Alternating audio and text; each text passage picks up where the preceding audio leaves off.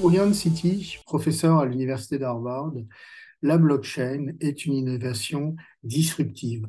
Tout est nouveau. Mais qu'est-ce qu'une blockchain? Une blockchain peut être définie comme euh, un ensemble de conteneurs numériques sur lesquels sont stockées des informations euh, de toute nature, transactions, contrats, titres de propriété, œuvres d'art.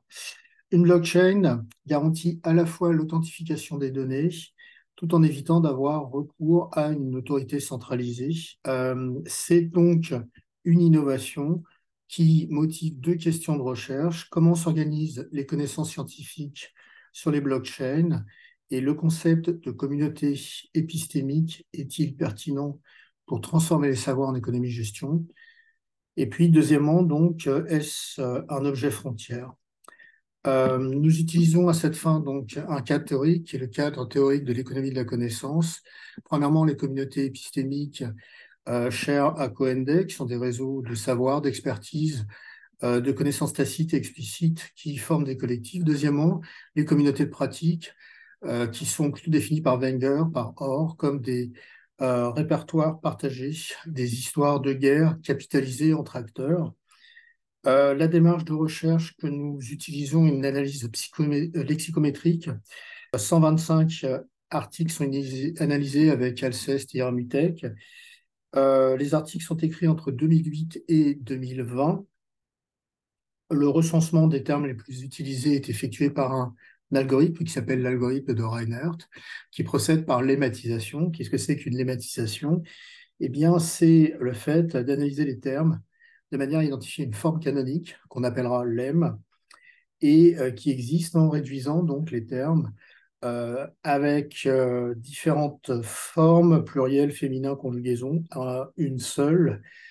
le nombre d'occurrences que nous obtenons est de 20 549, le nombre de lemmes est de 2754. Les résultats qui sont les nôtres à l'issue de cette étude, c'est l'apparition, grâce à une classification ascendante hiérarchique, de sept classe euh, que nous réduisons à six, communautés épistémiques, parmi lesquelles euh, se trouve donc euh, la communauté autour de la gouvernance, de la supply chain, de l'Internet of Things et des approches juridico-financières. ces éléments donc montrent qu'il y a bien des différences de vocabulaire qui sont utilisées autour d'un objet qui est un objet commun. il y a un certain nombre de constats effectués à l'issue de ce travail, donc peu d'études sur l'utilisateur, ce qui est dû à la faible affordance des blockchains, une grande combinatoire pour la communauté donc épistémique liée à l'Internet of Things, avec notamment donc les blockchains, mais aussi l'intelligence artificielle.